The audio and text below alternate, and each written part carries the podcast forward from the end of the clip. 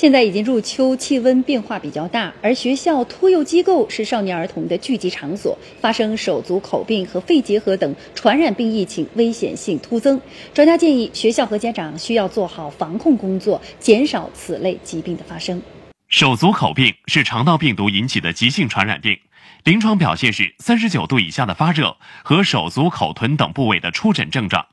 病毒通过消化道、呼吸道以及密切接触传播，易感染人群主要是五岁以下的儿童。想要记住十五字口诀了，就是要嗯勤洗手，嗯晒衣被，喝喝喝开水，吃熟食以及勤通风。如果是确认嗯发现这种手足口的话，尽量是要在居家隔离或者是住院隔离，嗯隔离到你痊愈之后一个星期才能返校。肺结核的症状主要是出现两周以上的咳嗽、咳痰、咳血，部分病例还会出现低热、盗汗、食欲不振以及疲乏消瘦等症状。应建议他休学，直到你的传染性消失，经过结核病的防治机构的诊断证明，才可复学。